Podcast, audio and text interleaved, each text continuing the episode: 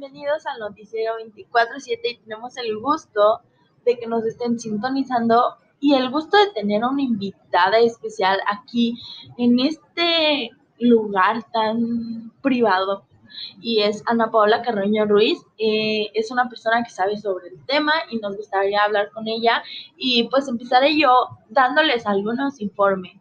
Por ejemplo, Chalco. Chalco es un municipio urbano que se localiza en la zona metropolitana del Valle de México y cuyo nombre proviene del náhuatl Charlie y es borde del lago y lugar, lo que significa en el borde del lago. Limita al norte con el municipio de Ixtapaluca, al este con Tlalmanalco, al sur con Cocotitlán y Temamatla, Tenango del Aire y Juchitepec al oeste, con el Distrito Federal y con el Valle de Chalco Solidaridad.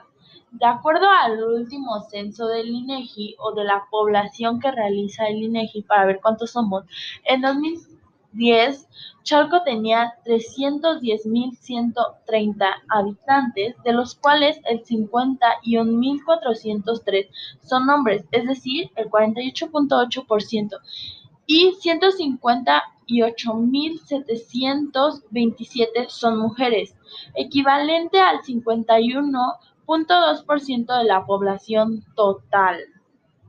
Hola Andrea, me da gusto estar aquí en un espacio de noticias. De 1990 a 2010, el municipio registró un crecimiento poblacional de 9.61%.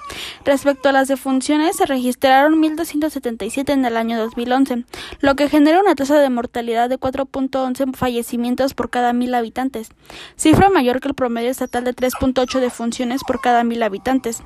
El municipio tiene una gran populación proporción baja de ciudadanos originarios del Estado de México, con un 44% de total. La proporción de sus habitantes equivale al 2.04 de la población total de la entidad. Gracias por la invitación, Andrea. Me da mucho gusto estar aquí. Al menos eso ocurre cuando las tasas asisten escolar a la alfabetización y al índice de educación.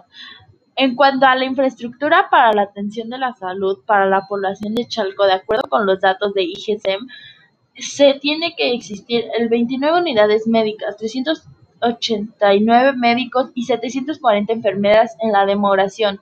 Muchas gracias por sintonizarme y esperen el segundo noticiero que sale el lunes por la tarde.